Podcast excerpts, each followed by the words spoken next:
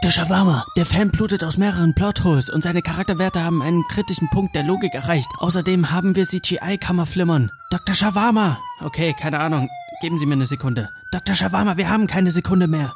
Okay, geben Sie mir den Bücherprilator und stellen Sie die Lore auf 2 RR Martin. Weg! Shawarma und Spiele.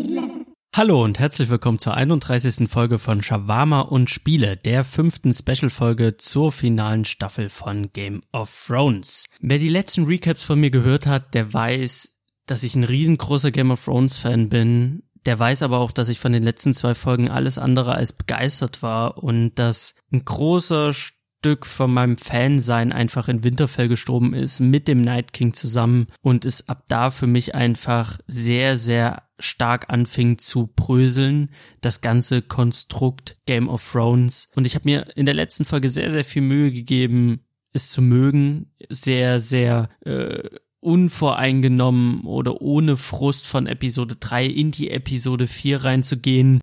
Ihr habt in der letzten Recap-Folge gehört, wie wenig das funktioniert hat, wie die Episode 4 einfach noch schlimmer war als Episode 3. Und deswegen war ich bei Episode 5 völlig, aber auch so völlig entzaubert. Ich habe mir diese Folge angeguckt und dachte mir, okay, bringen wir es einfach nur noch hinter uns, bringen wir es einfach zu Ende. Und am Ende der Folge habe ich mich zu Lou umgedreht und habe gesagt, mal abseits jeder Logik, abseits jeder Charakterentwicklung, abseits allem, was Game of Thrones an sich so ausgemacht hat oder was meine Fanliebe erst so erweckt hat, muss ich einfach sagen, die Episode sah fett aus.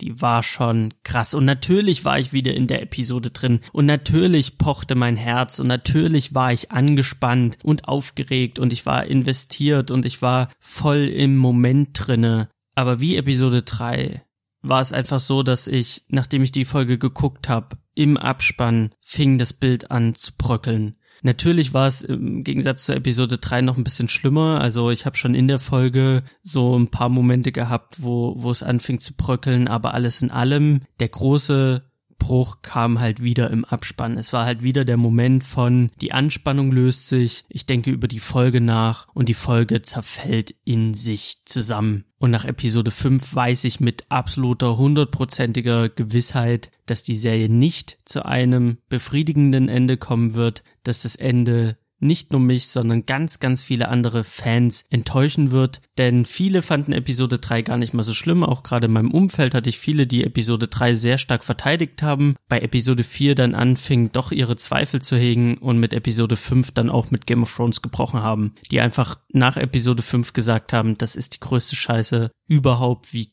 konnte es so weit kommen? Und das ist die große Frage, die auch ich mir stelle. Ich habe so meine eigene Theorie dazu dazu dann in dem Recap. Es ist wieder eine Schlachtenepisode, deswegen ist die chronologische Reihenfolge nicht ganz so strikt wie in den sprachlastigen Recaps, aber ich versuche mein Bestes zu geben und ich versuche nicht ganz so negativ zu sein, auch wenn es mir sehr, sehr schwer fällt. Weil das, was wir hier gerade erleben, ist der Niedergang der größten Serie aller Zeiten. Und da übertreibe ich nicht, weil überlegt euch mal eine Serie, die genau so ein so eine Wucht hatte wie Game of Thrones. Eine Serie, die zum Massenevent wurde. Und das ist Segen und Fluch. So etwas gab es so noch nicht in der krassen Form und wird es so schnell auch nicht mehr geben. Und wir sehen hier gerade wirklich, wie ein Massenphänomen in sich zusammenfällt aufgrund von Zeit.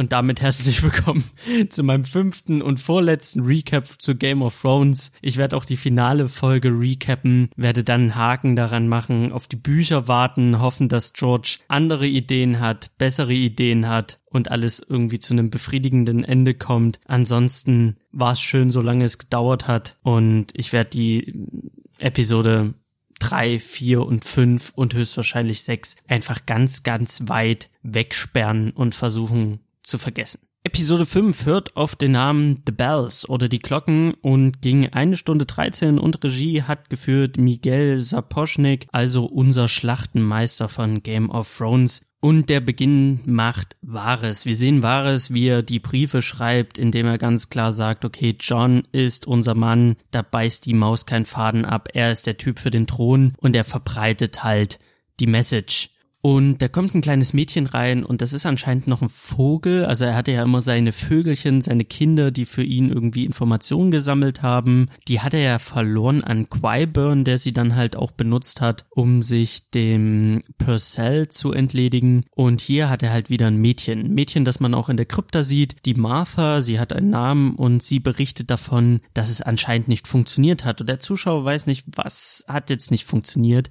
Und ich finde, es wird so ein bisschen deutlich, also gerade beim zweiten Mal gucken ist mir das aufgefallen. Es wird so ein bisschen angedeutet, dass Varys Daenerys eventuell vergiften möchte. Also so habe ich das interpretiert, weil sie meint, Daenerys will nichts essen, es funktioniert nicht, sie beobachtet sie, Varys sagt, okay, wir versuchen es einfach morgen erneut. Es ist eine große Gefahr, aber wir müssen es riskieren. Und auch in der Folge davor hat er irgendwie angedeutet, ich werde mich Danny entledigen. Ich werde irgendwie zusehen, dass Danny von der Bildfläche verschwindet, weil sie ist nicht die richtige. Und deswegen denke ich ganz stark, er hat das kleine Mädchen losgeschickt, um Danny zu vergiften, aber Danny ist nichts, Danny ist depressiv und deswegen ist sie auch schwer zu vergiften, wenn sie gar nichts zu sich nimmt.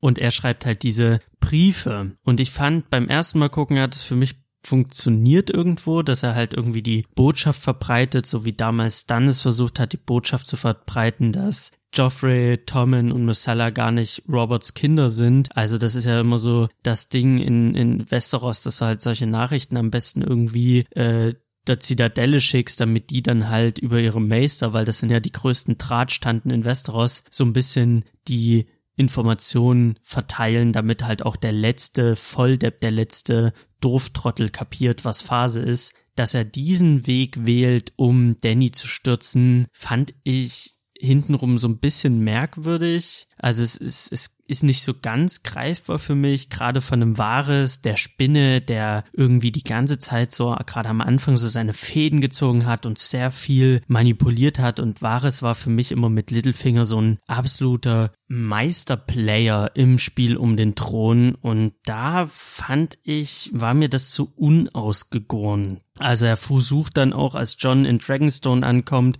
John davon so ein bisschen zu überzeugen und sagt ihm, hey, wir wissen alle Bescheid, so du bist der Beste, den wir haben und du solltest regieren. John fährt halt seine, äh, ja, Danny ist meine Königin Nummer und lässt das nicht so wirklich an sich ran und Varys versucht so ein bisschen sein Spiel aufzubauen, so wie wir es halt kennen, so Varys in seiner alten Form, aber war es längst nicht in Bestform. Und da ist halt wieder ein Punkt an der Serie, wo ich sage, der war es, die Entwicklung, die er macht, bis zu dem Punkt, ich werde für das Reich anfangen, Danny zu verraten, das ist für mich alles charakterkonform, das ist alles Wahres in seiner reinsten Form. Mein Problem ist einfach an der ganzen Geschichte, dass sich zu wenig Zeit gelassen wird, um mir diese Geschichte zu erzählen. Dadurch wirkt sie unausgegoren, dadurch wirkt sie wenig greifbar und ich finde es gut, dass er stirbt aus der Konsequenz, dass eins seiner Machenschaften, eins seiner Spielchen fehlschlägt. Das finde ich ein gutes Ende. Das ist ja ähnlich wie bei Littlefinger, dass diese Spieler sich praktisch mehr oder weniger durch ihr Treiben selber aus dem Spiel nehmen. Das finde ich alles gut. Ich finde es aber nicht gut erzählt von der Zeit her. Ich hätte mehr Zeit gebraucht, damit ich diese Geschichte der, der, der,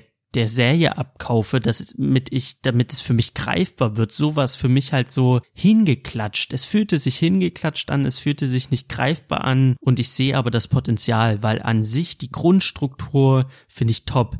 Die Konsequenz seiner Handlung ist der Tod. Dass er es trotzdem für das Reich äh, riskiert, das ist Wahres. Aber das Spiel, was er an sich spielt, die Fäden, die er entspinnt, die sind so low. Also wirklich dieses, ich schreibe jetzt allen einen Brief, das war für mich irgendwie zu wenig. Wir sehen dann auch gleich Daenerys, wie sie aufs Meer hinausstarrt und man hätte sie in diesem Moment nicht verrückter zeichnen können. Also wie sie da ungeschminkt mit Augenringen aufs Meer hinausstarrt oder aus dem Fenster, das ist halt wirklich der Wahnsinn in Person und ich fand, das war schon fast, also wirklich nur fast drüber. Also es war wirklich wieder der Wink mit dem Riesenzaunfall, damit auch wirklich der letzte Hans-Peter, der die Folge guckt, mitkriegt, ah okay, Danny ist nicht mehr ganz dicht. Und das war schwierig für mich, diese Szene, weil es mir fast ein bisschen zu viel war und es ist immer noch das Problem, die Zeit. Ich habe in der letzten Folge gesagt, Daenerys Entwicklung zur Mad Queen, die Steps, die sie in der Episode 4 geht, in diesem unfassbaren Rush, die sind für mich im Kern alle nachvollziehbar und das würde ich der Serie an sich auch vollkommen abkaufen, wenn sie sich mehr Zeit gelassen hätten, um genau diese Geschichte zu erzählen. Wir hätten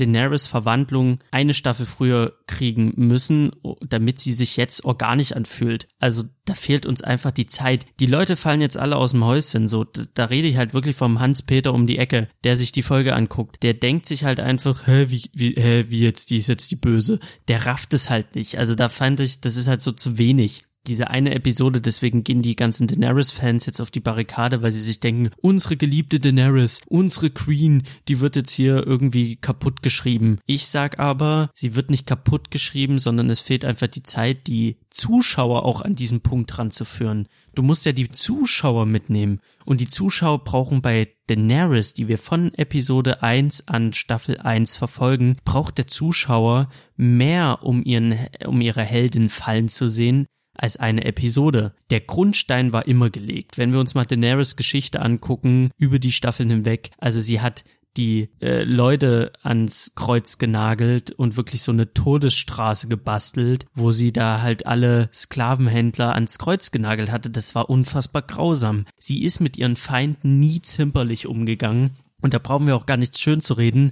Aber in den vorangegangenen Staffeln war es immer so, okay, von unserer moralischen Seite aus gesehen war es immer legitim. Das sind ja die Bösen, das sind ja die Sklaventreiber, die haben es nicht anders verdient, als am Kreuz zu hängen. Also ihre Methoden ähm, waren für uns immer in Ordnung, weil ja der Zweck heiligt die Mittel und deswegen fanden wir Daenerys immer als, als strahlende Königin ganz toll. Aber wenn man sich das so betrachtet, sie war schon nie die feine äh, gütige Dame, sondern sie war immer voll auf die Fresse, wenn es sein musste. Aber wir haben uns immer gedacht, na ja, sie kämpft ja für das Gute, sie kämpft ja für ein höheres Wohl und für Moralvorstellungen, die wir mit ihr teilen. Also keine Sklaverei und Freiheit und wenn sie sich hinstellt und sagt, I will break the wheel. Da sind wir doch alle so, yeah, nimm deine Drache und mach sie fertig. Aber wenn wir uns das jetzt mal so angucken, die war schon, die war schon damals so ein bisschen durch im Kopf. Und die letzten Steps zur absolut Verrückten, die hat man halt in Episode 4 vollzogen und das war einfach zu wenig Zeit, das war einfach zu kurz.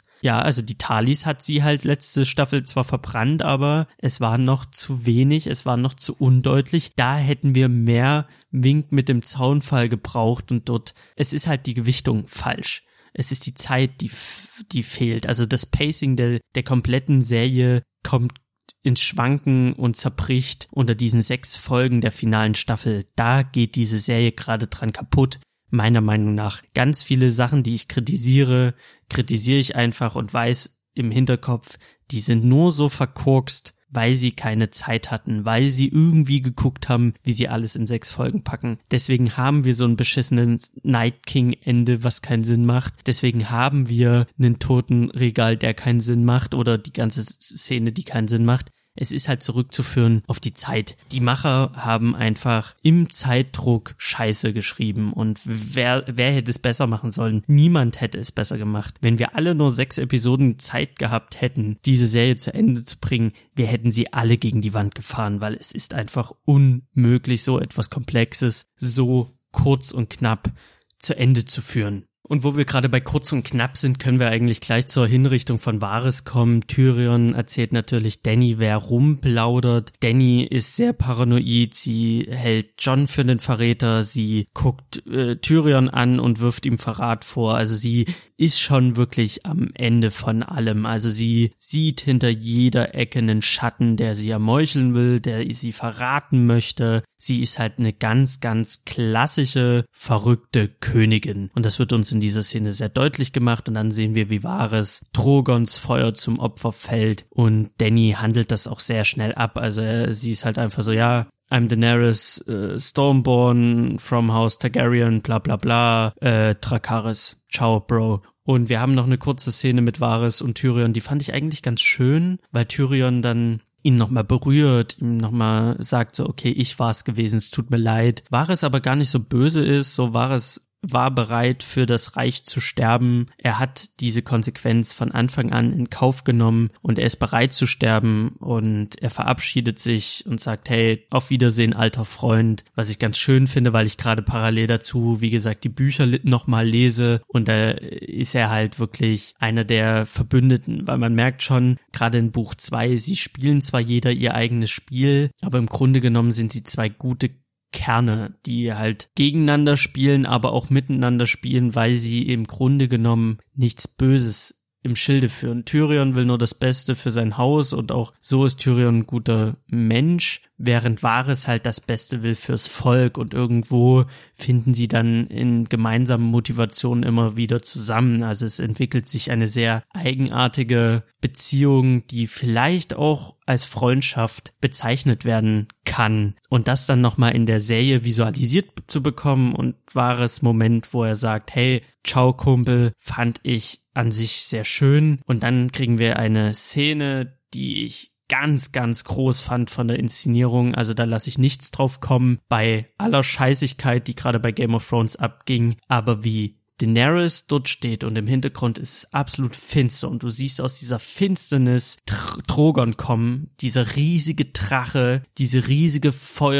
feuerspeiende, geflügelte Echse. Das war ein absoluter Gänsehautmoment. Also ich habe mir absolut in die Hose geschissen. Es war eine großartig inszenierte Szene, wie Drogon dort aus, aus der Dunkelheit kommt. Das war lit. Und wir sehen schon Johns Blick, er guckt zu seiner Alte an und ist so, damn, was geht hier eigentlich ab? Also man sieht da schon so ein bisschen, hm, er überlegt jetzt schon, was da, was da los ist, weil sie ist da sehr, sehr hart. Es ist jetzt nicht die Danny, die mit ihm rumgeschmust hat, sondern es ist ich verbrenne die Leute, Danny. Das ist schon ein großer Unterschied. Und John redet dann auch mit Daenerys und es kommt halt zum Streitgespräch, weil Danny sagt, hey, ich hab's dir in Episode 4 gesagt, du sollst deine Schnauze halten. Du hast es nicht getan. Jetzt haben wir den Riesen, wir haben ein Riesenproblem. Alle lieben dich und mich fürchten sie nur. Und ich denk mir so, naja, also wenn du mitkriegst, dich kann niemand in diesem Land leiden und du hast keinen anderen Bezug zu diesem Land außer dass dir erzählt worden ist, der Thron gehört dir. Also wenn ich dann an Marine zurückdenke, dann denke ich mir doch, okay, da hast einen schicken Strand, du hast eine schön, du hast einen schönen Blick aufs Meer und deine Pyramiden, da hast doch High Life in Essos. Also die Sklavenhändler sind sind äh, kaputt. Es geht dir halt jetzt nur noch um diese Bestimmung.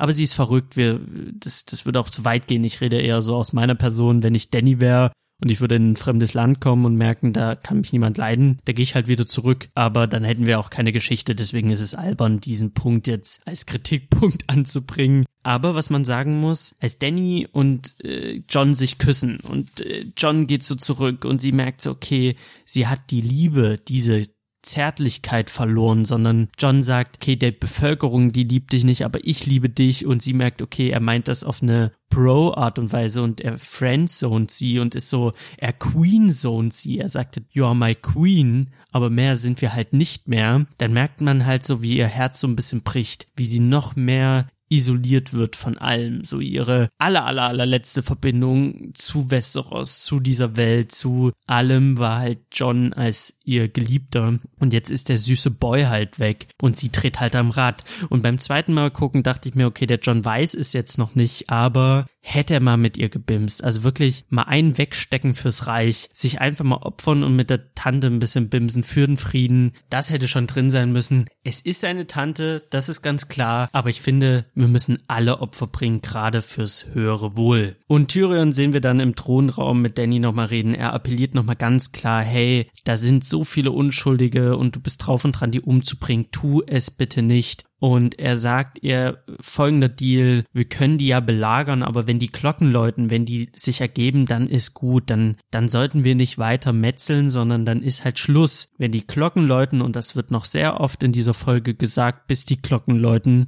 wenn die Glocken läuten, dann ist das Gemetzel vorbei, dann ergeben die sich und dann sollten wir auch, auch Gnade walten lassen. Und Danny sagt halt, das ist das Problem. Die Cersei baut darauf, dass wir Gnade zeigen. Sie baut darauf, weil sie Gnade als Schwäche ansieht und sie sich jede Schwäche greift, um ihre Feinde zu besiegen. Und wir dürfen keine Gnade zeigen. Wir sind dann gnädig mit der Generation, die kommt. Fucking Logik, Danny. Also wirklich, Sie ist so, wir, wir vernichten alle und die danach kommen, dürfen sich dann darüber freuen, in meiner besseren Welt groß zu werden.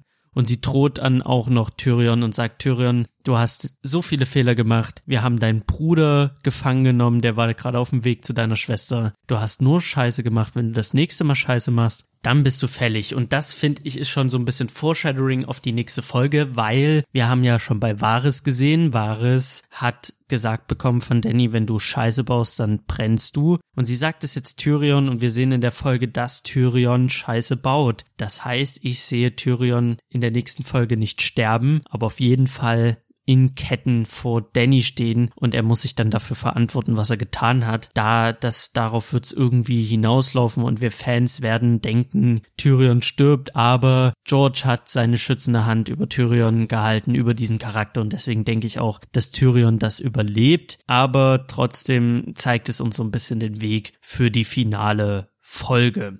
In King's Landing sehen wir dann, wie die Zivilisten Schutz suchen hinter den Mauern von King's Landing. Und da sehen wir dann auch eine Mutter mit ihrer Tochter. Und diese beiden Personen sollen dann auch so ein bisschen als Anker fungieren in der gesamten Episode. Sie geben halt der Masse der Zivilisten ein Gesicht. Sie sind so ein bisschen der Bezugspunkt, der auch wichtig ist in dieser Episode, weil hätten wir nicht diese Mutter mit ihrer Tochter, dann hätten wir halt nur Statisten, die von A nach B rennen und dann wäre der Impact oder das Gefühl ein ganz anderes und wäre längst nicht so stark. Dadurch bekommt diese anonyme Masse der Bevölkerung ein Gesicht mit dieser Frau, mit dieser Tochter, die natürlich anonym bleiben. Wir, wir wissen nicht, wie sie heißen, wir wissen nicht, wo sie herkommen. Wir haben aber einfach so zwei kleine Bezugspunkte in dieser Masse der Zivilisten und das ist ein sehr, sehr schönes Mittel. Dadurch kommt uns die Zivilbevölkerung ein Stück weit näher und wir kriegen dann auch am Ende ein bisschen deutlicher zu spüren, was da abgeht. Also das ist ein sehr, sehr schöner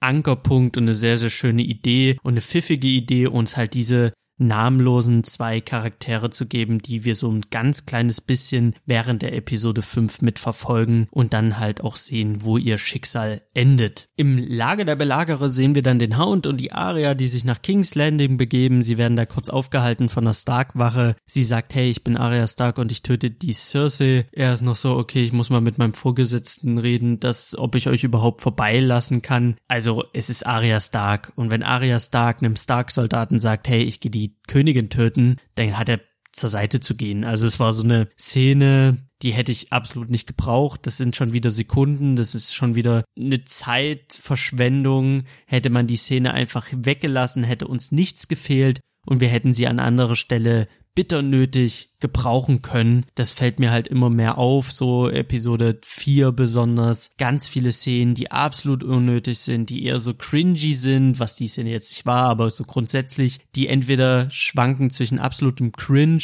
und Belanglosigkeit, die man hätte streichen können, um wichtigere Szenen mehr Fleisch zu geben, mehr Stoff zu geben, sie bedeutungsvoller zu machen, sie stärker zu machen, als sie am Ende sind. Also diese Gewichtung ist schon wieder the schwierig, finde ich. Und wir sehen dann, wie Tyrion mit den Wächtern von seinem Bruder spricht, also sein Bruder ist in Gefangenschaft. Er redet damit in Unsullied, da gibt's nochmal so ein bisschen der, der Witz-Gag, dass er halt die Sprache der Unsullied versucht zu sprechen und absoluten Unfug redet. Das fand ich lustig in dem Moment. Das hat mich irgendwie gekriegt. Das war jetzt nichts Aufregendes. Es war aber auch nicht so, dass ich gesagt habe, okay, das ist jetzt absolut peinlich oder erzwungen der Witz, sondern wir haben ihn schon in Staffel 5 gesehen, wie Tyrion da versucht hat, die Sprache zu lernen und es nie irgendwie geschafft hat. Und das fand ich an sich eine ganz witzige Szene, die das Ganze ein bisschen aufgelockert hat. Er kommt dann auch zu Jamie rein, er erklärt ihm den Plan. Du, Jamie, du schleichst dich rein, du hörst Cersei raus, ihr verschwindet, ihr rettet euch, ihr überlebt, aber bevor du gehst, läute bitte die Glocken. Die Glocken sind ganz wichtig. Wenn du die Glocken läutest, heißt das King's Landing äh, ergibt sich legt die Waffen nieder und dann gibt es kein Blutbad. Und Jamie redet halt davon, dass er ja eigentlich auf die Menschen scheißt. Sie haben so einen kurzen Dialog, wo Tyrion ganz klar macht, Jamie, bring dich in Sicherheit, geh zu Cersei, mach was du willst, aber Leute, die Scheißglocken, das ist ganz, ganz wichtig. Und dann haben wir einen sehr, sehr schönen Dialog zwischen Tyrion und Jamie. Es ist der Abschiedsdialog, wo Tyrion noch sehr rührend mal wieder klar rausarbeitet oder sagt, der einzige, der mich als Mensch behandelt hat und nicht als Monstrum, das warst du, das warst du als mein Bruder und wir erinnern uns, die hatten immer eine besondere Connection und auch in der Staffel 1 war äh, Tyrions erste Idee, wer für ihn kämpfen könnte, äh, auf der Erie äh, im, im großen ersten Richtkampf, hat er sich gedacht, okay, es wird mein Bruder sein. Mein Bruder würde durch ganz Westeros reiten, um mich zu retten oder für mich einzustehen und für mich zu kämpfen. Und äh, wir wussten alle, Jamie würde es wirklich tun. Also diese ganz besondere Bruderverbindung, die sie hatten, das fand ich sehr schön und der Dialog hat mir sehr, sehr gut gefallen. Auch wenn ich da schon die böse Vorahnung hatte, wo Jamie sich hinbewegt und dass das der Tod für diesen Charakter für mich persönlich war. Also Jamie war immer einer meiner Favoriten, nachdem ich gemerkt habe, okay, er ist doch kein arroganter Penner, war er immer so ein ganz, ganz besonderer Charakter, fand ich, und auch ein Charakter, den ich sehr, sehr gemocht habe. Und ich fand es so fantastisch, wie er sich entwickelt hat. Und da habe ich gemerkt in dieser Szene, okay, anscheinend wollen die Macher mir das wirklich verkaufen. Und dass sie mir das wirklich verkaufen wollen, sehen wir am Ende, da komme ich nochmal dazu, weil das war ja die aller, allergrößte Scheiße, die man hätte machen können mit diesem Charakter, aber ansonsten die Verabschiedung von Tyrion, das Acting von Peter Dinklage war einfach ganz, ganz groß und als die sich einfach umarmt haben und Tyrion weint, das war herzzerreißend. Das hat mich gekriegt. Äh, I'm not gonna lie about it. Es war das war schon eine sehr, sehr schöne Szene. Dann sind wir schon bei der Belagerung und da sehen wir, wie ein Lannister-Soldat die Zivilisten so ein bisschen in die richtige Richtung drängt und sagt, hey, ihr müsst da lang gehen und schnell bringt euch alle in Sicherheit. Und ich finde, das macht die Lannister-Soldaten nochmal menschlich. Ich finde, in der Folge haben wir viele dieser Szenen, wo wir einfach sehen, dass die Lannister-Soldaten halt Menschen sind und nicht die Handlanger des Bösen, so wie es in der Staffel 1 und auch in den späteren Staffeln so ein bisschen rüberkommt. Es sind halt halt die Lannister-Soldaten, die die Starks umbringen, also die Guten in Anführungsstrichen, die Lannister-Soldaten, die irgendwie die äh, Kinder von Robert Bar Bar Baratheon, also die Bastard-Kinder umbringen. Also die Lannisters waren immer so die gesichtslosen Handlanger der bösen Lannisters. Und hier sehen wir einfach das sind halt Menschen, Menschen, die gerade Angst haben, Menschen, die irgendwie versuchen, äh, die Kontrolle zu behalten über die Situation oder die Leute in Sicherheit zu bringen. So ein bisschen die guten Polizisten in der Stadt, so der sagt, hier kommt schnell da lang, hier seid ihr sicher, lauft bitte geradeaus und dann vorne links, rechts. Also das hat mir einfach in der gesamten Episode sehr gut gefallen, weil die Szene kommt dann später nochmal in einer anderen Form und das fand ich einfach sehr, sehr gut, dass wir die Lannisters, also die Soldaten, da nochmal als Menschen wahrgenommen haben, die am Ende nur das Pech haben, auf der falschen Seite zu stehen oder im falschen Land geboren zu sein oder in der falschen Region und dass es einfach ein Mensch ist, der genauso gut auf der Seite der Starks kämpfen könnte. Und das ist halt so ein Game of Thrones typisches Ding. Das ist das, was ich an Game of Thrones so sehr liebe. Und da haben wir es halt nochmal gesehen. Und deswegen möchte ich es auch positiv hervorheben, auch wenn es nur eine Kleinigkeit ist. Die Golden Company stellt sich in breiter Masse vor den Toren von äh, King's Landing auf, was überhaupt gar keinen Sinn wieder macht. Es macht genauso wenig Sinn wie in Winterfell. Es sieht vielleicht cool aus, aber in der Stadt sich zu positionieren, hinter den Toren zu positionieren, das macht Sinn. Also wir haben auch keine Soldaten vor den Toren stationiert gesehen, bei der Schlacht um Blackwater. Als Stannis versucht hat, King's Landing zu erobern, stand kein Schwanz vor der Mauer. Das wäre auch völlig dämlich gewesen. Die Soldaten kamen dann vor die Mauer, weil äh, der Hound einen Ausfall gemacht hat, um die Leute zu dezimieren und einmal einen Ausfall von Tyrion über das Geheimtor an der Seite. Das ergibt für mich alles Sinn, das ist für mich in Ordnung äh, in, in dieser ganzen Schlacht- und Belagerungssituation, aber grundsätzlich standen erstmal alle Verteidiger hinter der Mauer. Und eine Golden Company macht auch hinter der Mauer viel mehr Sinn, genauso wie die Unsullied viel mehr Sinn hinter der Mauer von Winterfell gemacht hätten. Es sieht halt wieder voll cool aus, aber eine Festung ist dazu da, dass du sie bemannst. Eine Festung ist dazu da, dass du dich hinter der schützenden Mauer hinstellst und nicht davor hinstellst und dich dann am Ende noch vor den Toren der Stadt abschlachten lässt. Es ist mal wieder völlig hirnrissig und an der Stelle brauchen wir nicht über Logik zu reden, da können wir uns völlig von verabschieden. Wir haben dann von äh, Harry Strickland noch so einen Shot von hinten, der erinnert sehr, sehr stark oder es ist fast eins zu eins derselbe Shot, wie wir ihn haben von äh, John in der Battle of the Bastards. Also es ist wieder dieses Kamera fährt den Rücken hoch und wir sehen dann halt die gegnerische Streitmacht auf der anderen Seite. Und dann haben wir die Flotte von King's Landing, vor King's Landing an der Küste. Und wir haben sehr, sehr viele Schiffe. Es ist halt eine ordentliche, stattliche Flotte. Und er merkt, irgendwas liegt in der Luft. Und siehe da, es ist Trogon. Denn Trogon äh, rast mit einem Affenzahn auf die Flotte nieder. Also wir haben ihn noch nie so schnell fliegen sehen. Das letzte Mal haben wir so einen Drachen so schnell fliegen sehen in äh, ja Staffel 7 am Ende, wo die Mauer fällt, weil äh, irgendwie der untote Viserion sehr viel schneller fliegt als der lebende und Trogon stürzt halt mit einem Affenzahn auf die Flotte nieder. Die kommen natürlich überhaupt nicht dazu, irgendwas abzufeuern, obwohl die halt alle mit Skorpionen bewaffnet sind und äh, der schießt halt durch die Flotte durch und er fackelt da alles ab. Und dann schaffen die es endlich mal einen Skorpion äh, auszurichten und damit zu feuern und es macht überhaupt gar nichts. Also er fliegt einfach an dem Pfeil vorbei und er zerstört die ganze Flotte. Und da ist das riesengroße Problem, weil das war einer der wenigen Szenen, wo es mich auch ein bisschen rausgerissen hat aus der Episode. Ich habe ja am Anfang gesagt, ich war sehr drin und ich war irgendwie aufgeregt oder ich war halt voll in der Episode drin und erst danach ist die Episode für mich zerbröckelt. Aber diese Szene war einer dieser kleinen Ausnahmen, da ist die Episode schon im Gucken kaputt gegangen. Also es hat mich in diesem Moment völlig rausgerissen aus dieser Welt, weil die Logik einfach so einen harten Leck hatte in diesem Moment, weil wir erinnern uns halt an Episode 4 und die liegt halt nicht Jahre zurück, sondern die war halt letzte Woche Montag. Das heißt, es ist noch frisch und wir haben frisch gesehen, wie Euron einfach äh, Regal abfeuert und wie Danny irgendwie auf fünf Schiffe, also wirklich fünf Kackschiffe zufliegt, im letzten Moment aber dann umkehrt, weil es doch zu gefährlich ist und jetzt sehen wir eine ganze Flotte, der, der, also wirklich nach der Logik der Episode 4 hätte Drogon einfach als Igel aus diesem, aus diesem Kampf rauskommen müssen. Toter Igel. Äh, es war unfassbar dumm. Also es war wirklich wie ein andere, wie eine andere Serie. Der Skorpion aus der letzten Folge war auf einmal überhaupt nichts mehr wert. Die Flotte war nichts mehr wert. Euron konnte auf einmal nicht mehr so gut schießen wie letzte Woche.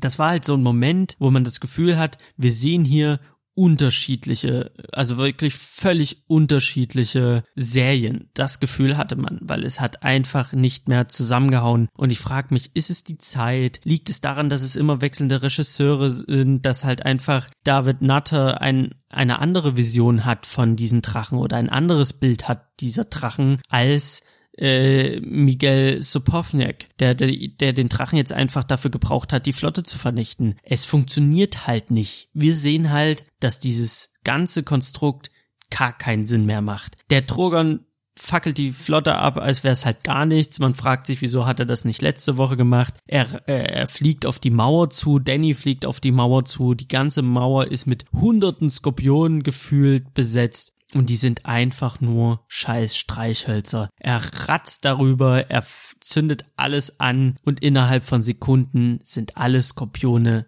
in Brand gesetzt und kaputt und es spielt überhaupt gar keine Rolle, was wir letzte Woche gesehen haben. Und zu Recht beschweren sich da die, die äh, Leute. Natürlich, jetzt haben wir endlich einen Drachen gesehen, der nach der Vision von George R. Martin agiert hat. Denn George hat gesagt, ein ausgewachsener Drache ist nicht aus dem Himmel zu schießen. Die Wahrscheinlichkeit geht so gegen null. Das ist wie ein Sechser im Lotto, wenn du einen Drachen im Flug mit einem Skorpion abschießt. Das ist eigentlich ein Ding der Unmöglichkeit. Ein Drachen in der Luft ist sozusagen unverwundbar. Der ist viel zu krass, viel zu heftig. Das haben wir natürlich in Episode 4 nicht gesehen. Jetzt in Episode 5 sehen wir es halt sehr, sehr deutlich. Der Drache ist OP overpowered as fuckens. Und dann haben wir eine Szene, die ich beim ersten Mal gucken unfassbar gut fand von, vom visuellen her, im Nachhinein aber unfassbar beschissen finde, weil wir sehen Harry Strickland mit seiner Golden Company vor den Toren. Er steht sich gegenüber mit John. Tyrion lässt nochmal äh, den Satz fallen, hey, John, wenn die Glocken läuten, dann ist das Schlachten vorbei, dann haben die sich ergeben, ist alles cool, achte bitte auf das Glockenläuten. Ja, die Folge heißt ja auch die Glocken. Und Harry Strickland merkt, oh, irgendwie ist es unfassbar ruhig gerade. Irgendwie liegt ja was in der Luft. Und in dem Moment zerberstet in einem Feuersturm das große Tor von King's Landing und die Golden Company geht in Flammen auf. Wir sehen natürlich wieder, wie Stuntmänner in Flammen aufgehen, ähnlich wie bei der äh, Spoils of War Folge. Das ist wieder sehr, sehr beeindruckend von der Machart her. Wir sehen, wie Harry Strickland von seinem Pferd gefegt wird und im Staub landet, wie halt einfach das Tor mit der gesamten Mauer durch das Drachenfeuer, durch diese gewaltige Macht einfach zerberstet. Das sieht fett aus, aber man fragt sich so, echt, Leute, wenn, wenn Drogon so mächtig ist, wenn Drogon halt wirklich so OP ist, wieso hat, haben die nicht nach dem Tod von Missandei sofort angegriffen? Weil dann brauchst du ja gar keine Armee, dann kann ja der Drache alles alleine abräumen. Und die Golden Company hat nicht einen Treffer gelandet, die hat nicht einmal irgendwas gemacht. Die Golden Company, ich habe es in meiner Game of Thrones Folge schon, äh, in meiner Vorabfolge schon besprochen. Ich war überzeugt, dass sie die Golden Company vor die Wand fahren und sie machen genau das. Der Typ wird halt einfach mit seiner ganzen Company äh, in, in Asche zerlegt. Also wirklich, er wird einfach verbrannt und gut ist. Die Golden Company kommt nicht zum Kämpfen. Sie ist, ist sie verpufft. Sie verpufft vor den Mauern von King's Landing und die Folge befreit sich von allem, was logisch ist und ich als Zuschauer lasse alle Hoffnung und Logik fahren, damit ich überhaupt irgendwas noch aus dieser Folge ziehen kann. Natürlich, so wie das Tor zerberstet, so rennen die Angreifer los, um die Stadt zu erobern. Und sie haben natürlich ein leichtes, weil die Verteidiger mehr oder weniger schon brennend im Schlamm liegen und sie werden da abgestochen. Die Verteidiger werden einfach abgeschlachtet. Harry Strickland rennt einfach weg. Er hat sein Schwert nicht einmal gezogen. Er versucht wegzurennen und Greyworm ersticht ihn mit seinem Speer von hinten. Die Szene sieht unfassbar schlecht aus. Also beim ersten Mal gucken fand ich es komisch, beim zweiten Mal gucken habe ich mehr drauf geachtet und muss sagen, sie war unfassbar schlecht gemacht. Also es war fast schon erschreckend. Also die Anzahl, die neben ihm vorbeilaufen, das sieht aus wie keine Ahnung, ähm, 3D-Drucker-Animation, also wirklich sowas von schlecht. Es sieht so unharmonisch aus, das Bild, dass es einen auch so völlig rausreißt, weil ich mir dachte, okay, sind das jetzt echte Darsteller, die man dann irgendwie vervielfältigt hat? Oder was sehen wir da in diesem Shot? Irgendwas äh, stimmt an diesem Shot nicht. Irgendwas ist da völlig quer. Irgendwas ist, sieht scheiße aus. Es sieht einfach kacke aus. Absolut kacke. Und dann rennen sie halt in die Stadt rein. Das sieht schon wieder cool aus. Im Making-of hat man noch gesehen, King's Landing haben sie größtenteils auch äh, erbaut. Also viele Gebäude haben sie einfach gebaut. Das ist einfach sehr, sehr krass, wie viel Detailliebe da reinfließt. Das kommt der Serie dann wiederum zugute, weil sie in dem Moment auf CGI verzichten und einfach diese scheiß Gebäude in King's Landing einfach nachgebaut haben und das ist einfach sehr, sehr schick. Die Verteidiger haben aber in dem Moment nichts mehr zu melden. Dieses Tor ist gefallen, die Angreifer rennen rein, schlagen rechts und links um sich.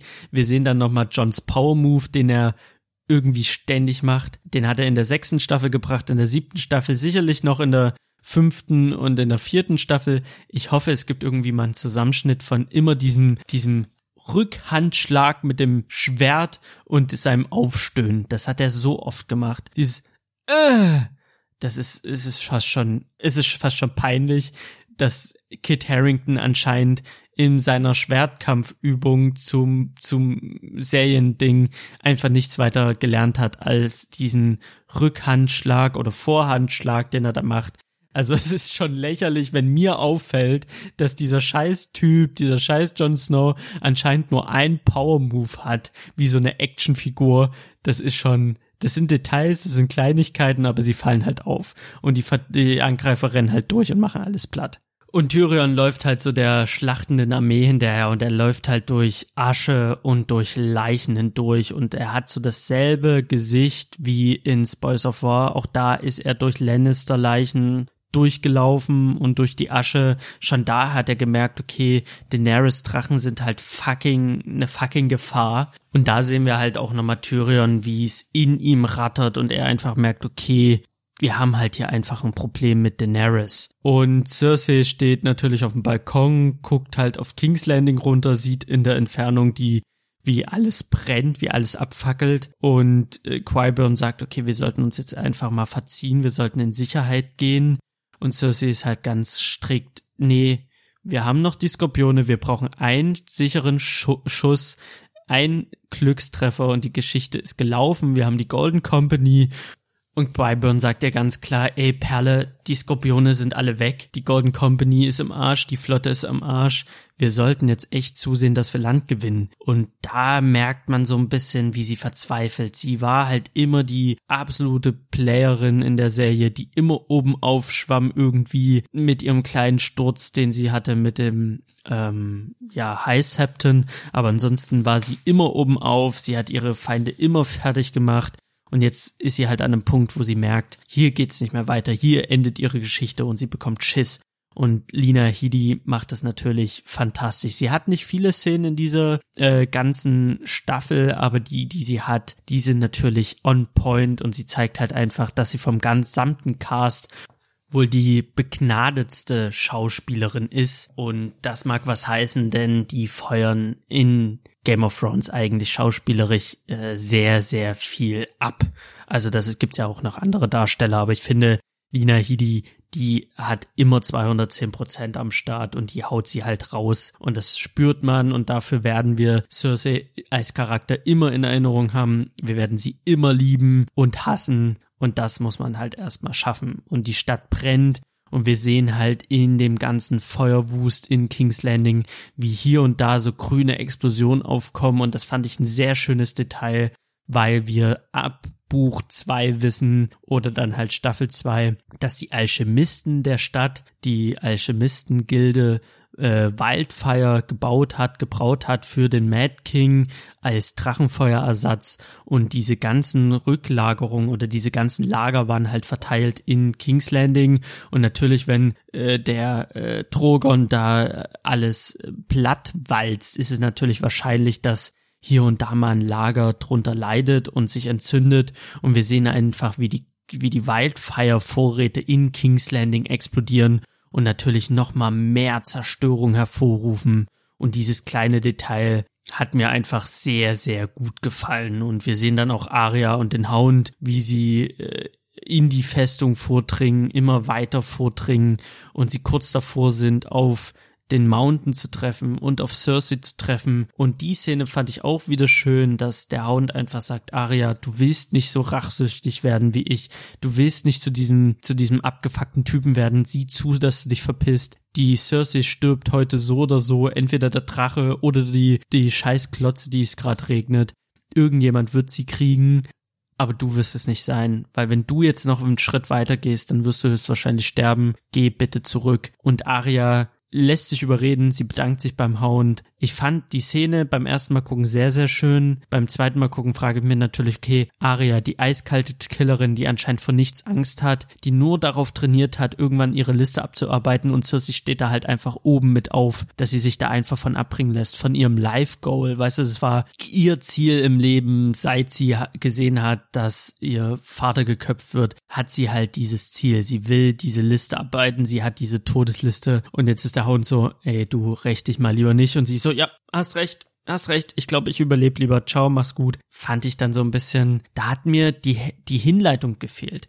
Die Szene war schön, aber es fehlte wieder die Zeit. Hätten wir ein, zwei Episoden gekriegt, mehr gekriegt, wo wir einfach sehen, wie Arya und der Hound auf dem Weg sind nach King's Landing, ihre Reise so ein bisschen angeschnitten und dort sehen wir dann über Dialoge diese Vorbereitung auf diese Szene, dann hätte die wirklich Wucht gehabt. Und so ist es beim ersten Mal gucken schön, beim zweiten Mal gucken denkt man sich, okay, würde sich Arya einfach jetzt so mir nichts, dir nichts davon abbringen lassen, Cersei zu töten, nur weil irgendwie alles zugrunde geht, also mir fehlte da, da der Funken mehr und ich weiß, diesen Funken hätte ich höchstwahrscheinlich bekommen, wenn es mehr Folgen gegeben hätte, wenn es mehr Zeit gegeben hätte, wo man mir diesen Funken schreiben kann, wo man mir diesen Funken zeigen kann.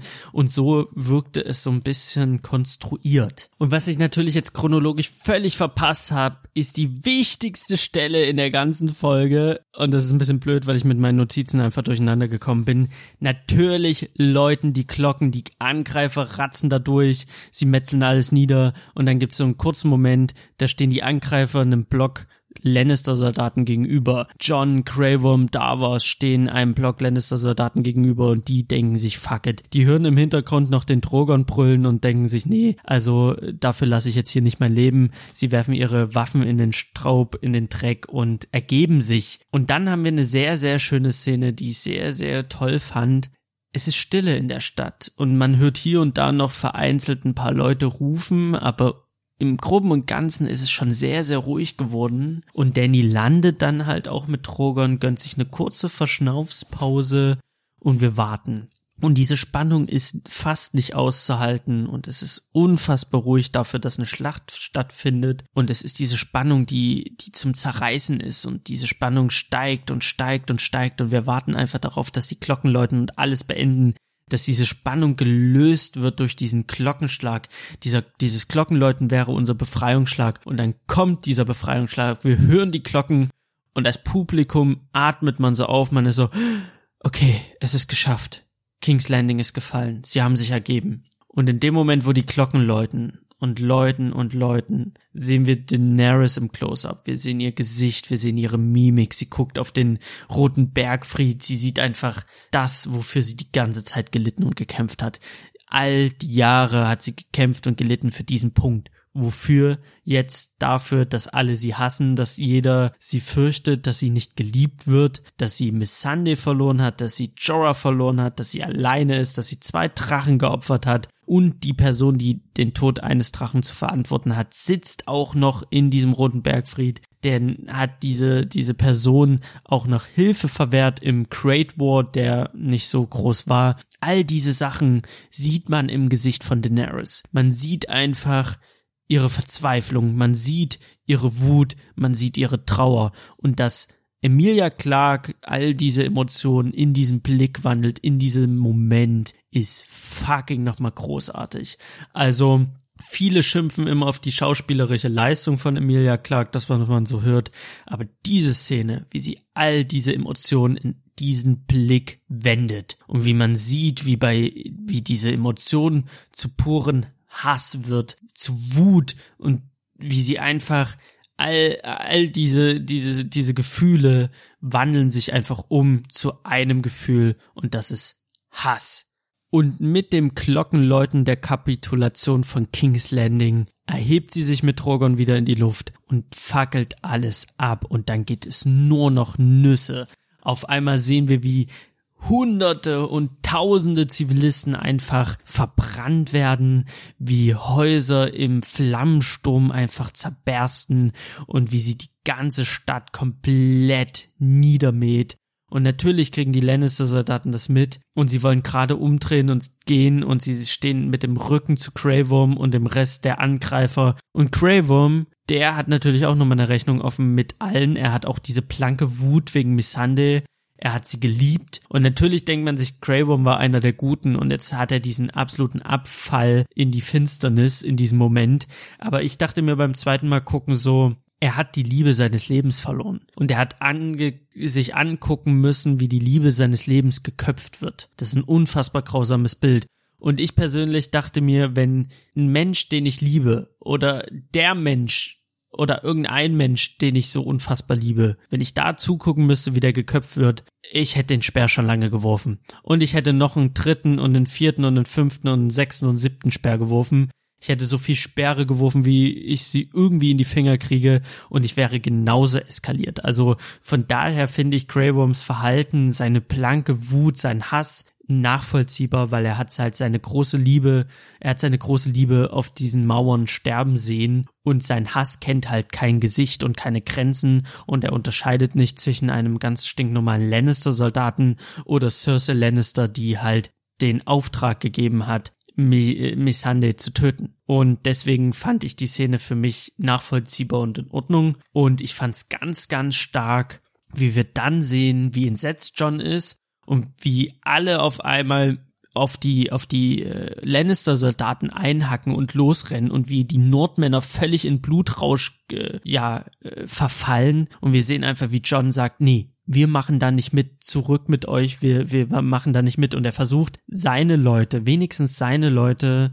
von dem Gemetzel abzuhalten und zurückzuhalten, aber er kann es nicht. Er schafft es nicht, alle zurückzuhalten, weil viele seiner Männer sind schon lange im Schlachtgetümmel, viele seiner Männer fangen schon an, irgendwelchen Frauen die Kehle durchzuschneiden und Frauen zu vergewaltigen oder haben es vor. Also es ist das völlige Chaos und John versucht irgendwie seine Männer zur Raison zu bewegen, aber er hat keine Chance. Sie sind im Blutrausch und die Lannister-Soldaten lassen sich natürlich auch nicht einfach abschlachten, sondern sie gehen in den Angriff über und John muss dann sich verteidigen und er tötet Lannister-Soldaten, die er gar nicht töten möchte. Es ist eine ganz weirde Situation, es ist eine sehr nachvollziehbare Situation, es ist eine sehr gute Situation, es ist eine Szene, die mir sehr gut gefallen hat da einfach zu sehen, wie John völlig überfordert ist mit der Gesamtsituation. Wir sehen an der Stelle dann auch nochmal einen Lannister-Soldaten, der versucht, die Zivilbevölkerung irgendwie in Sicherheit zu bringen, wie Davos aufhört zu kämpfen und auch anfängt, die Zivilbevölkerung in Sicherheit zu bringen. Davos, der eigentlich auf Seiten der Angreifer steht, denkt sich so, fuck it, wir müssen jetzt irgendwie an die Menschen denken, die jetzt hier gleich alle abfackeln oder abgemetzelt werden von irgendwelchen Dothraki, die keine Grenzen kennen, von den Ansali, die halt auch irgendwie völlig dumm blöd durch die Gegend stochen mit ihren Sperren. Wir müssen jetzt einfach gucken, wie wir die alle hier wegkriegen. Und das fand ich waren sehr, sehr schöne Szenen. Und auch dieser Aufbau mit der Glocke und diese, dieser Knotenpunkt, der platzt, das war alles toll. Bei aller Logik, die an anderer Stelle fehlt, bei Charakterentwicklung, die nicht nachvollziehbar sind, muss ich einfach diese Stelle hervorheben. Die hat mir an sich sehr, sehr gut gefallen. Und das Interessante ist, sie hat mir auch beim zweiten Mal gucken gefallen, und das war häufig in Episode 3 und 4, die sind ja für mich völlig gestorben beim zweiten Mal gucken. Also auch die Schlacht um Winterfell fand ich beim zweiten Mal gucken längst nicht mehr so spektakulär. Und da muss ich sagen, diese Szenen haben für mich auch beim zweiten Mal gucken funktioniert, also dem zweiten Blick standgehalten und das finde ich eigentlich eine ganz coole Sache. Und auch im Gesamten, wenn wir dann sehen, dass diese Nordmänner, die ja im Vergleich zu den Lannisters eher immer zu den Guten gehört haben oder so in der Wahrnehmung vieler Zuschauer, würde ich einfach so behaupten, sehen wir halt, wie sie jetzt metzeln. Wie sie metzeln, wie sie vergewaltigen, wie sie morden durch die Straßen ziehen und wie John halt auch seinen eigenen Mann tötet, um ihn davon abzuhalten, dass er eine Frau vergewaltigt. Und es wird halt wieder rausgearbeitet, dass es nicht darum geht, welche Rüstung du anhast, sondern es geht darum, dass du ein Mensch bist und dass Menschen in den Blutrausch verfallen, egal auf welcher Seite sie kämpfen. Und das fand ich halt sehr, sehr Game of Thrones. Und bevor ich halt mit der äh, ganzen äh, Chronologie halt weiter durcheinander komme, würde ich den ganzen John-Part an der Stelle abhandeln, soweit, dass wir immer wieder sehen, wie, wie er versucht, dem ganzen Wahnsinn irgendwie Einhalt zu gebieten, wie er es halt absolut nicht schafft, wie die Bude abfackelt, wie die Zivilisten irgendwie durch die Gegend rennen und er einfach an einem gewissen Punkt dann, als King's Landing fast völlig zerstört ist, sagt er, Leute, wir müssen uns jetzt auch selber retten, weil die Daenerys scheint gar nicht mehr darauf zu achten, wo sie ihren Feuer speienden Drachen hinführt. Als nächstes sind wir diejenigen, die brutzeln und er steckt sein Schwert ein und sagt, Leute, wir verpissen uns. So, ihr alle, alle, die zu mir gehören, wie so ein, wie so ein Erzieher von einer Kindergartengruppe, die sich daneben benimmt, ist er so, okay, halt, stopp, hier ist Schluss. Wir gehen alle jetzt nach Hause. Das habt ihr davon, wenn ihr euch daneben benehmt. Wir gehen jetzt alle zurück. Und dann packt er seine Leute ein und geht mit Davos. Davos brüllt auch noch zum Rückzug und alle, alle verpissen sich dann halt aus King's Landing. Fand ich auch äh, eine coole Szene und da sehen wir halt einfach, John hat völlig den Glauben verloren an Daenerys. Er hat äh, gesehen, wie Kinder sterben und wie der Krieg einfach unfassbare Schrecken annimmt oder wie, wie, wie das alles Ausnahmemaße annimmt, die so nie vorgesehen waren und es hat ihn einfach tief erschüttert, weil die haben sich halt ergeben und er ist halt ein Typ, der so ehrenhaft ist, wenn sich jemand ergibt, dann schlachtet er den halt nicht ab. Und das war halt einfach, für mich war die ganze John-Story, die John Davos Nordmänner-Sache, für mich war das der Storystrang in der Episode, der rund war, wo ich nicht sehr viel dran auszusetzen habe. Im Moment, vielleicht denke ich noch eine Woche drüber nach und denke mir dann, okay, das war dumm und das war dumm. Aber jetzt stand heute, fand ich das echt nicht schlecht. Schlecht hingegen fand ich Jamie und Euron. Also Jamie versucht irgendwie noch in die Festung zu kommen, geht dann einen Geheimweg und auf diesem Geheimweg über den Strand trifft er natürlich zufällig Euron, der natürlich die Feuersbrunst äh, überlebt hat irgendwie. Als einziger von seiner Flotte hat er überlebt und er kämpft dann mit einem Dolch gegen Jamie, der ein Schwert hat. Sie kämpfen. Euron sticht einmal ihm in die Seite, wo ich mir dachte, okay, das ist jetzt schon das Ende. Dann sticht er ihn nochmal in die andere Seite von von Jamie. Also Jamie ist halt praktisch tot, aber wir brauchen ihn noch für die Story, deswegen lebt er aus Zauberhand weiter und Jamie schafft es, Euron zu töten. Und Euron, der ja schon in der Serie ein übelster Hampelmann ist und ein absoluter Comic-Villain, also wirklich das Schlechteste von allem. Gerade wenn man ihn mal so mit so einem Ramsey Bolton vergleicht, ist es halt einfach nur eine Witzfigur. Und wie er da im Sterben liegt, der Euron, und dann sagt er so lächelnd, ich hab Jamie Lannister getötet. Wer hat denn diese Scheiße zusammengeschrieben? Also mal ganz im Ernst, wer im Writers Room saß da und dachte sich, das ist eine geile, geile Endline von Euron. Das ist eine Sache, die Euron auf jeden Fall sagen muss. Das ist doch unfassbar schlecht. Also da, da fragst du dich, wo, wo sind wir denn bitte? Was gucken wir denn da? Also ich glaube, selbst im Vikings was ja längst nicht das Niveau von einem Game of Thrones hat, selbst denen würde so eine Scheiße nicht einfallen. Äh, vielleicht, ja, okay, vielleicht lehne ich mich ein bisschen zu weit aus dem Fenster, aber darum geht's nicht. Es geht ja darum, es war unfassbar schlecht. Es war unfassbar schlecht. Ich hatte schon wieder eine Cringe-Gänsehaut, als ich das gesehen habe. Das war unter aller Sau. Und Jamie schafft es natürlich mit den Wunden irgendwie noch zu Cersei zu kommen. Jetzt müssen wir nochmal den Bogen zurückschwingen. Wie gesagt, chronologisch ist die Folge jetzt sehr, sehr weird und sehr, sehr durcheinander. Also der Hound lässt Arya zurück, Arya flieht aus der Stadt oder macht sich auf den Weg zurück und der Hound trifft auf den Mountain und er kämpft sich durch die Wache von Cersei.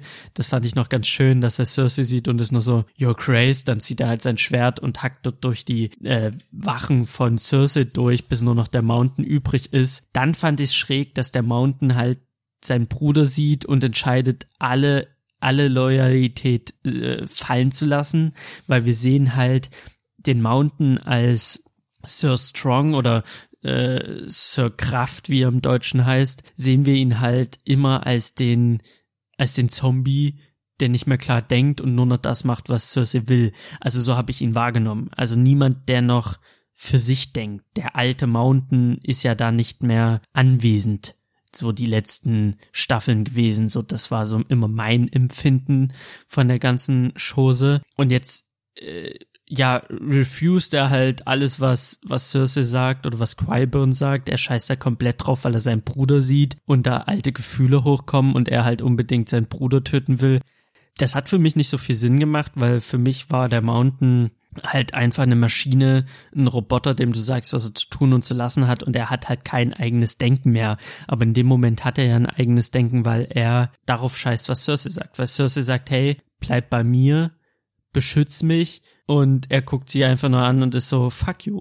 Ich werde jetzt meinen Bruder töten. Und Qyburn kommt zu ihm und sagt so, hey, hörst du mal bitte darauf, was deine Königin sagt? Und dann nimmt der Mountain halt einfach Qyburn und klatscht seinen Schädel gegen eine Wand und damit ist Qyburn tot. Also Qyburn wird halt auch so völlig aus dem Nichts, aus dem Spiel genommen, so wirklich zack, wo man merkt, die wollten jetzt einfach einen Schockmoment kreieren, dass man sich denkt, boah, das habe ich überhaupt nicht kommen sehen. Aber irgendwie war es merkwürdig, wie er einfach da weggeklatscht wird. Also Qyburn hat ja schon so ein bisschen Bedeutung gewonnen, gerade an der Seite von Cersei. Er war halt nicht mehr so dieser Randcharakter, sondern er war ja schon irgendwie so als Handlanger von Cersei, als Hand von Cersei irgendwie ein Charakter von Bedeutung und dann wird er halt so einfach weggeklatscht. Das war irgendwie, es hat sich für mich merkwürdig angefühlt und ja, das Einzige, was ich aus der Szene halt rausgewinnen kann, ist, es ist so ein bisschen Frankensteins Monster.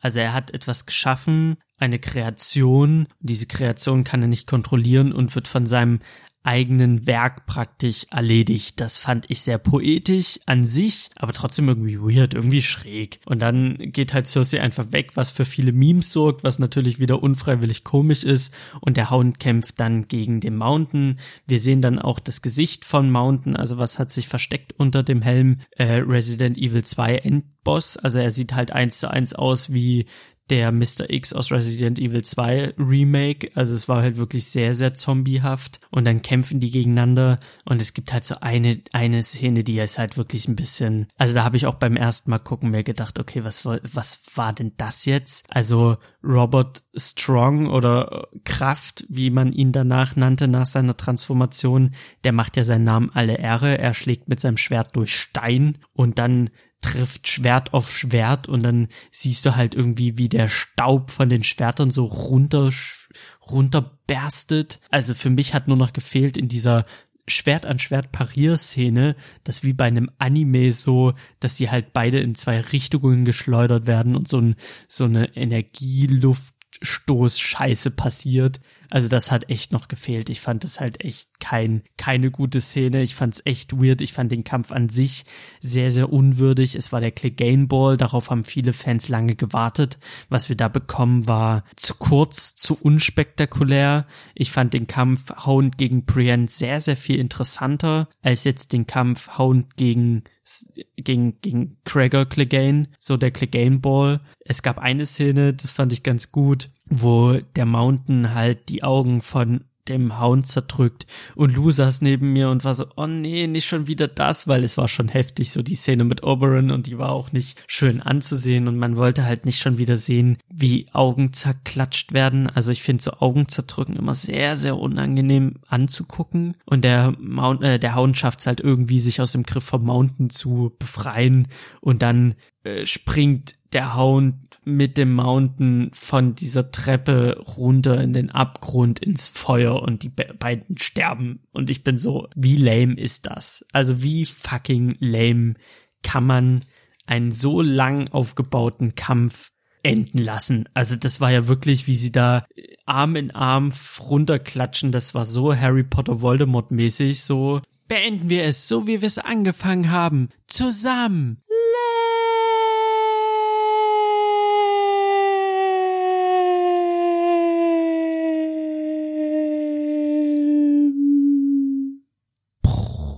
Was ich halt an dem Kampf noch gut fand, war, es gibt eine Szene, da nimmt der Mountain halt den, den Hound und er klatscht ihn irgendwie an die Wand, dann hebt er ihn auf, schleudert ihn hin und her und du siehst halt gegengeschnitten immer wieder, wie Arya von der Zivilbevölkerung in King's Landing auf ihrer Flucht halt auch immer wieder angerempelt und zu Boden geworfen wird und dass man das halt so gegengeschnitten hat, fand ich eine sehr, sehr schöne Sache von der Inszenierung. Also es hat mir sehr, sehr gut gefallen, auch wenn ich super lame fand, wie der Kampf auch wenn ich super lame fand, dass Arya irgendwie mit ihrer Plot Armor durch den übelsten Scheiß durchkommt. Also sie überlebt alles, während ihr rechts und links alle wegsterben an Bevölkerung von King's Landing. Die sterben ja alle. Und Arya schafft es aus Zauberhand irgendwie mit ihrer Plot Armor durchzukommen und das fand ich einfach äh, so, es war einfach Schwachsinn. Also es hat mir überhaupt null gefallen, dass sie so Sam-like irgendwie 15 Mal in Gefahr ist und sie kommt im letzten Moment doch noch äh, durch und wir sehen sie irgendwie dreimal verschutt gehen und sie schafft es trotzdem irgendwie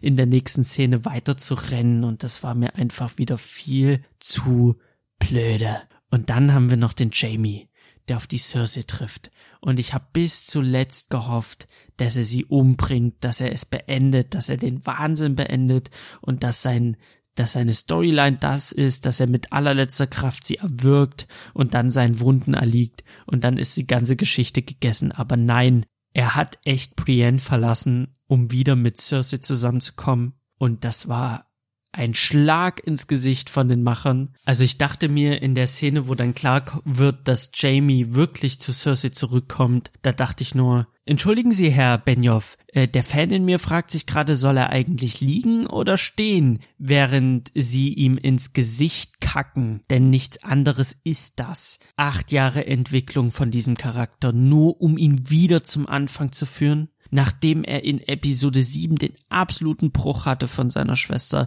während wir im Buch schon vorher lesen, in Buch äh, Lasst mich lügen 4 oder 5, dass er nicht auf den Hilferuf seiner Schwester antwortet. Dieser Bruch, diese Abkehr von Cersei ist Teil seiner Story. Das ist dieser Charakter und sie scheißen auf alles und sie lassen ihn zurückkommen zu Cersei und sie halten sich in den Arm und dann gelangen sie irgendwie in die Katakomben von King's Landing oder vom Bergfried und dort stürzt alles ein. Und so wirklich wie in der letzten Scheiß Drama, Romantik, Scheiße, stehen sie da in dem Keller und alles rieselt auf sie herab und sie stehen da und das einzige, was zählt, sind wir. Und dann regnet's die Steine runter und sie werden von den, von den Steinen erschlagen. Und ich dachte mir, das ist das Ende von Jamie Lannister. Das ist das Ende von Cersei Lannister. Das kann nicht deren Scheiß ernst sein, die einfach verschutt gehen zu lassen. Dass, dass die wieder zusammenfinden im letzten Moment. das ist, es wäre poetisch, wenn Zwillinge genauso gemeinsam von der Erde gehen, wie sie gekommen sind. Ja, man geht gemeinsam in diese Welt, man geht gemeinsam raus. Das ist so dieses, dieser Zwillingsbund. Aber das, das hätte man auch machen können, indem Jamie halt Cersei tötet, die ganze Sache beendet und seinen Wunden erliegt. Aber das, was wir da sehen, das ist wirklich ein Schlag in die Eier. Also wirklich ein Tritt in die Eier von jedem Fan. Was wir da bekommen, das ist unfassbare Scheiße. Diese Charakterentwicklung so zu verschreiben bei all den tausend Möglichkeiten, wie man es besser machen können, könnte, das ist nicht zu entschuldigen. Das, das kann nicht wahr sein, was sie da gemacht haben. Cersei hat's auch verdient, irgendwie abgestochen zu werden oder erwürgt zu werden oder irgendwie zu leiden, aber sie einfach so von von irgendwelchen Steinklötzen äh, erschlagen zu lassen. Also das war, ich bin ein bisschen sprachlos. Und ich finde, das merkt man halt, wenn man Episode 3, 4 und 5 in Inside the Episode reinguckt.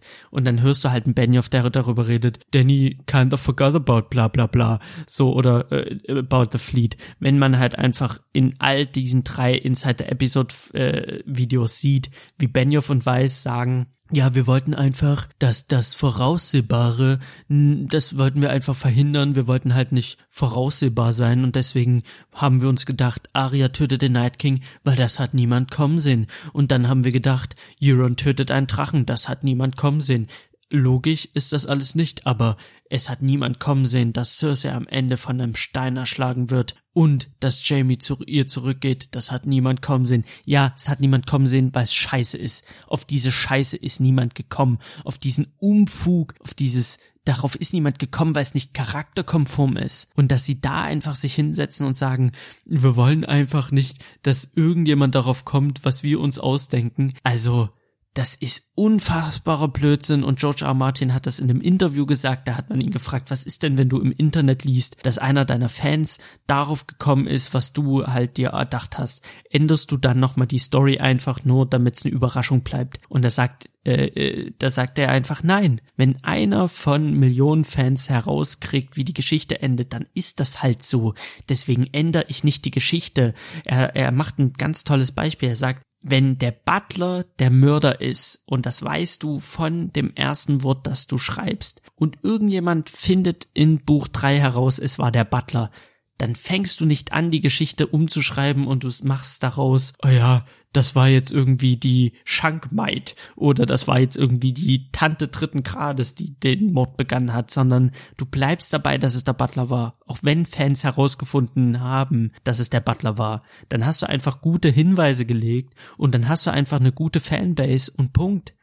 Und das ist halt der, das Ding. Ich glaube, die Macher haben in, im Internet gesehen, wie, wie, wie, wie Leute darüber geschrieben haben, ah ja, Wollenka-Theorie, Jamie bringt sie um. Arya hat irgendwie Jamies Face und bringt sie um. Weißt du, all diese Theorien gab es. Und all diese Theorien haben die sicherlich gelesen über die Jahre hinweg und haben sich gedacht, uh, das machen wir auf gar keinen Fall. Wir müssen uns was Neues überlegen, egal was es ist. Alle glauben, dass John den Night King tötet. Wir müssen uns auf Krampf irgendwas überlegen, was überhaupt niemand erwartet, egal ob es logisch ist. Alle denken, dass es so ist, aber wir müssen es anders machen. Also das, wir haben alle gewusst, dass Frodo den Ring ins Feuer wirft. Und da kam kein Tolkien dieser Welt auf die Idee zu sagen, uh, am Ende ist es dann doch Peregrin Took. Und auch bei einem Harry Potter war es nicht so, dass man sich gedacht hat, uh, am Ende wird Harry gegen Voldemort kämpfen, das wird übelst krass. Und dann sehen wir, wie Voldemort in der letzten Szene über einen Stein stolpert und sich mit seinem Zauberstab ein Auge aussticht und dabei verreckt. Das sind, das, natürlich haben Fans eine gewisse Erwartungshaltung. Und was ist so schlimm daran, diese Erwartungshaltung zu erfüllen? Weil man Game of Thrones ist? Dann doch lieber die Erwartungshaltung erfüllen, als irgendwelche Twists oder unmögliche Überraschungen zu konstruieren. Hauptsache, dass alle sich die Hand vor dem Mund schlagen und sich denken, boah, das habe ich nicht kommen sehen. Und das habe ich halt das Gefühl, seit Episode 3, seit dem Aria-Ding, es ist halt immer dieses, wir wollen halt nicht, dass irgendjemand darauf kommt, deswegen denken wir uns irgendwas aus und sie geben es vor laufender Kamera zu. Und das ist einfach unfassbar, weil damit scheißen sie auf alles, aber auch auf wirklich alles, was diese Serie ausgemacht hat. Und diese Charakterentwicklung von Jamie, das hat mir einfach irgendwie, ist was in mir zerbrochen, weil ich habe diese Charakterentwicklung von Jamie so sehr geliebt und jetzt haben sie drauf geschissen. Sie haben auf die Logik geschissen, was Danny und den Drachen angeht von dieser ganzen Schlachtszene. Sie haben auf die Golden Company geschissen. Sie haben auf alles geschissen, was diese Serie ausmacht. Sie haben einen Euron etabliert, der einfach übelste, übelste Luftnummer war und es ist einfach nur noch traurig und man darf eigentlich nicht mehr drüber nachdenken, was aus dieser Serie geworden ist, wie diese Serie enden wird. Das wird die absolute Katastrophe. Ich sehe es halt wirklich kommen.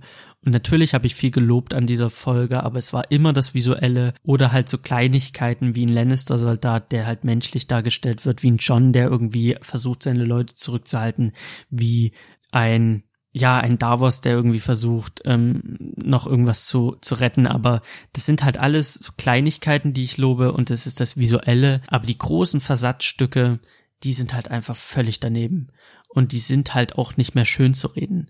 Und es sind halt so Kleinigkeiten, die einfach unfassbar stören.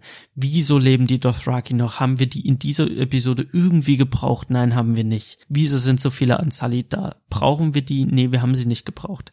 Wir haben die Anzahl an Truppen nicht gebraucht, um irgendwie ein Gleichgewicht herzustellen, weil das Gleichgewicht wurde doch vom Drachen völlig durch die Gegend gewirbelt und ab absurdum geführt. Es war doch egal am Ende. Man hätte doch dem Night King nicht diesen Impact nehmen äh, müssen. Ich meine, der war ja schon lächerlich in Episode 3 und es wurde in Episode noch lächerlicher, als man erfahren hat, dass eigentlich niemand gestorben ist. Und jetzt sehen wir einfach, dass man diese ganzen Truppen nicht herbeizaubern hätte müssen, weil es hätte keinen Unterschied gemacht. Das sind halt alles solche Kleinigkeiten, die dann rauskommen, wenn man über die Folge nachdenkt.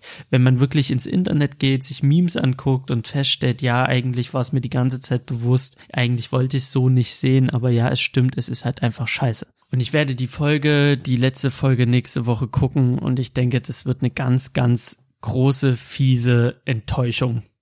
Und ich glaube, das wird eine Enttäuschung für sehr, sehr viele Fans. Und ich denke, bevor ich jetzt schon wieder so sehr ins Negative abrutsche, beende ich die Folge an dieser Stelle. Sie hat mir ein bisschen besser gefallen als Episode 4, aber wie gesagt, sie war nur zu genießen, indem man Logik und Charakterentwicklung völlig beiseite lässt und damit habe ich wieder alles gesagt, was ich sagen wollte. Ich wünsche euch einen wunderschönen Morgen, einen wunderschönen Mittag, einen wunderschönen Abend, wann auch immer ihr das hört. Hinterlasst mir eine Rezension auf iTunes oder ihr schreibt mir auf meinem Instagram-Account unter Shawarma und Spiele oder ihr schreibt mir eine Mail unter salimspodcast at gmail.com. Ich würde mich riesig darüber freuen. Vielen Dank fürs Zuhören und bis bald. Tschüss.